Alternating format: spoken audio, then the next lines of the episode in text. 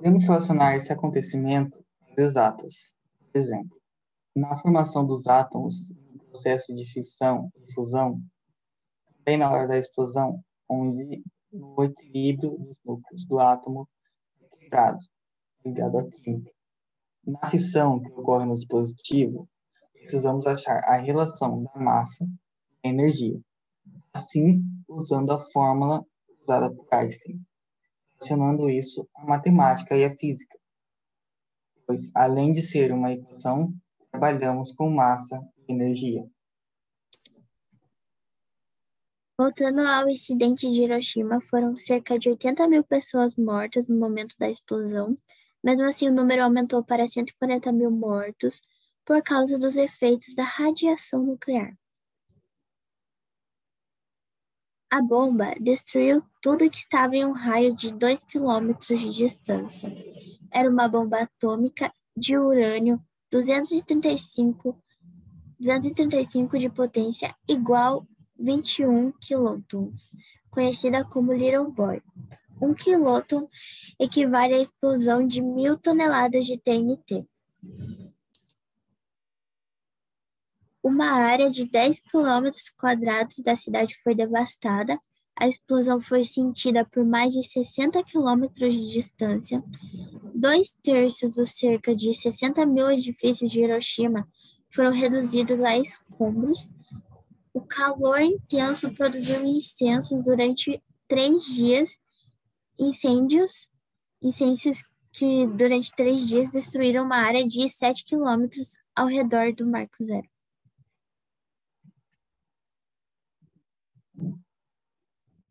Final do século XX, o número de mortes total pela bomba nuclear passaria de 200 mil, muitas causadas pelos efeitos da exposição à radiação. Efeitos esses que até hoje, 75 anos depois, ainda são visíveis na sociedade japonesa. Uma fundação fruto da união dos Estados Unidos e o Japão continuar estudando os efeitos da radiação das bombas nos seres humanos. Amostras biológicas de 300 mil participantes, de 30 mil participantes, participantes do estudo anterior serão analisados para entender melhor os sistemas moleculares dos quais a radiação acaba criando um quadro cancerígeno. Outras respostas que os cientistas podem responder se um pai ou uma mãe expostos à radiação são capazes de passar os mesmos distúrbios para seus filhos. O, pri... o principal problema para, os... para novos estudos sobre os efeitos dos bombardeios em Hiroshima é que quase 70% dos 120 mil participantes, do... participantes principais do estudo inicial morreram Outros 30% que continuaram vivos estão na casa dos 80 ou 90 anos. Alguns efeitos da radiação, que é um processo químico, são a catarata, a leucemia, diversos tipos de câncer, síndrome cerebral, queimadura, todas são situações prováveis de acontecer quando a pessoa tem um grau intenso de contato com a radiação, mas não o suficiente para matá-la.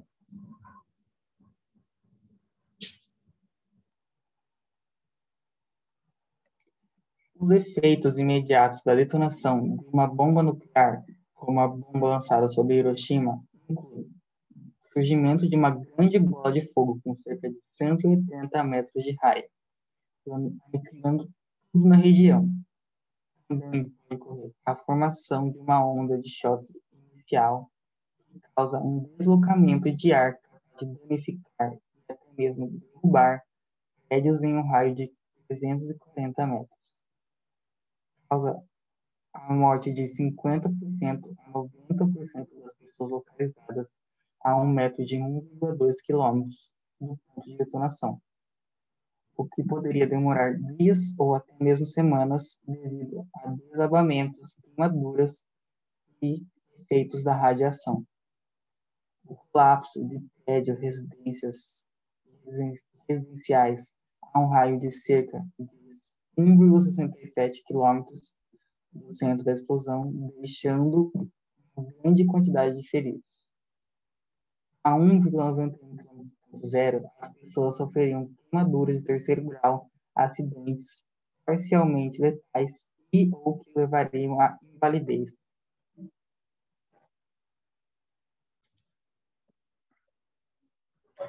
Todo o processo da bomba atômica, desde o começo da formação de um átomo até a parte da explosão e dos, das consequências que ocorreram, é tudo introduzido na matemática, física e química, por causa das moléculas, dos átomos, a separação dela, os cálculos matemáticos que a gente tinha que fazer para montar a bomba, a, a porcentagem de feridos, a porcentagem do lugar que a gente que você quer atingir com a bomba, tudo isso envolve o meio de inserir a matemática, a química e a física.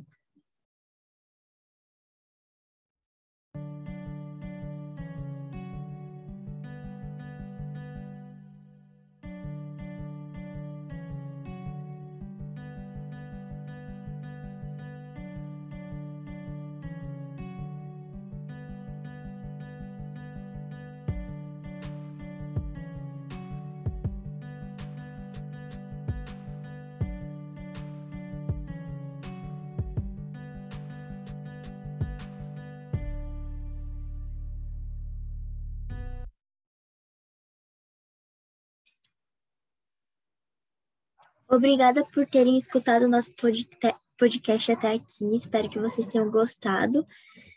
E é isso. Tchau. Tchau.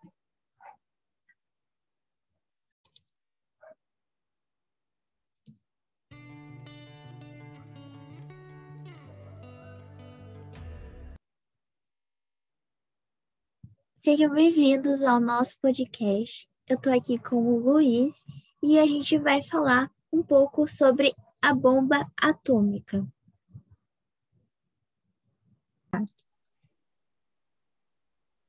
Oi, gente, eu sou o Luiz. Para entenderem como funciona a bomba atômica, eu vou usar um exemplo de incidente de Hiroshima. Os primeiros testes da bomba atômica foram realizados em julho de 1945, sendo assim lançados no dia 6 de agosto no mesmo ano, com destino a Hiroshima, causando uma catástrofe. Já. Isso tudo ocorreu pelo fato da bomba atômica ser um dispositivo explosivo que deriva sua força destrutiva das reações nucleares, tanto de fissão ou de uma combinação de fissão e fusão. A bomba de Hiroshima foi bomba de fissão nuclear. E esse tipo de bomba é mais conhecido porque funciona a partir da fissão de átomos, que são como urânio, urânio 233, urânio 235, plutônio 239. Esses átomos são usados por sofrerem fissões espontaneamente. Assim que absorvem um nêutron, sua fissão é iniciada sem a necessidade de qualquer fonte externa de energia para associá-la. Quando o átomo de urânio 235 absorve um nêutron, ele se desintegra em átomos mais leves e emitem outros dois ou três nêutrons. Esses nêutrons são então absorvidos por outros átomos de urânio 235, o que resulta em uma reação em cadeia extremamente rápida, o que libera uma enorme quantidade de energia, principalmente na reação de forma de, na forma de radiação eletromagnética.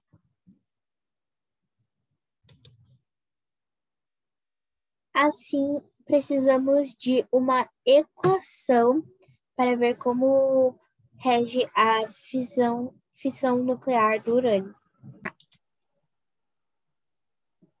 Essa equação vai se resultar no valor de energia que surge da conversação, conversão de uma pequena quantidade de massa em energia, e é explicada pela forma famosa relação massa-energia escrita por Albert Einstein.